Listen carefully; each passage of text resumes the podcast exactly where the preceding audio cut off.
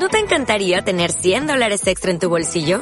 Haz que un experto bilingüe de TurboTax declare tus impuestos para el 31 de marzo y obtén 100 dólares de vuelta al instante. Porque no importa cuáles hayan sido tus logros del año pasado, TurboTax hace que cuenten. Obtén 100 dólares de vuelta y tus impuestos con 100% de precisión. Solo con Intuit TurboTax. Debes declarar para el 31 de marzo. Crédito solo aplicable al costo de la presentación federal con TurboTax Full Service. Oferta sujeta a cambios o cancelación en cualquier momento. Del Evangelio según San Juan.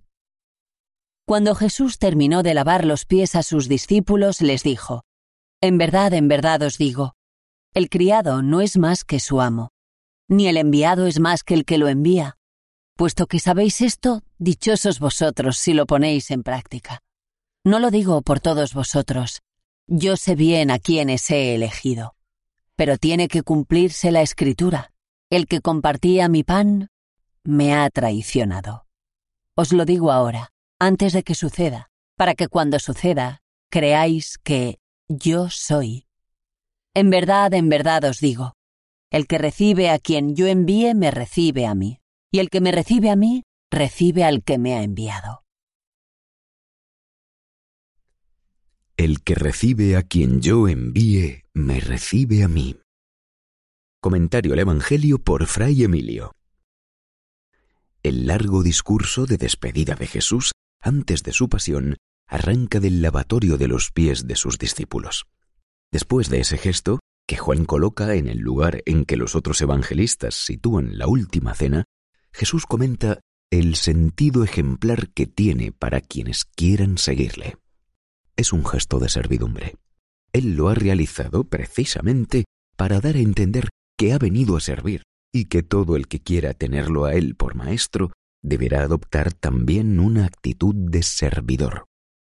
El criado no es más que su amo, ni el enviado es más que el que lo envía, dice Jesús. Si Él, que es el Señor, ha sido enviado a servir a la humanidad y ha llevado ese servicio hasta la entrega de su vida por nosotros, ¿hasta dónde estamos dispuestos a llevar el nuestro?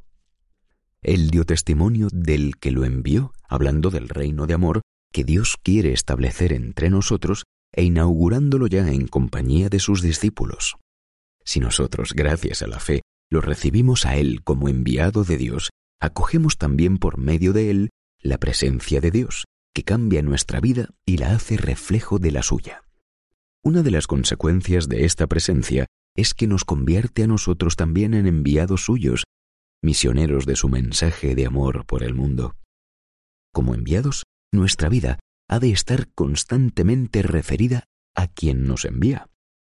Es su mensaje el que tenemos que difundir, no nuestras ideas. ¿Hasta qué punto nuestra labor misionera transmite fielmente lo que Él nos encargó transmitir? Y cuando recibimos elogios de quienes nos escuchan o nos contemplan, ¿sabemos remitirlos a su verdadero inspirador?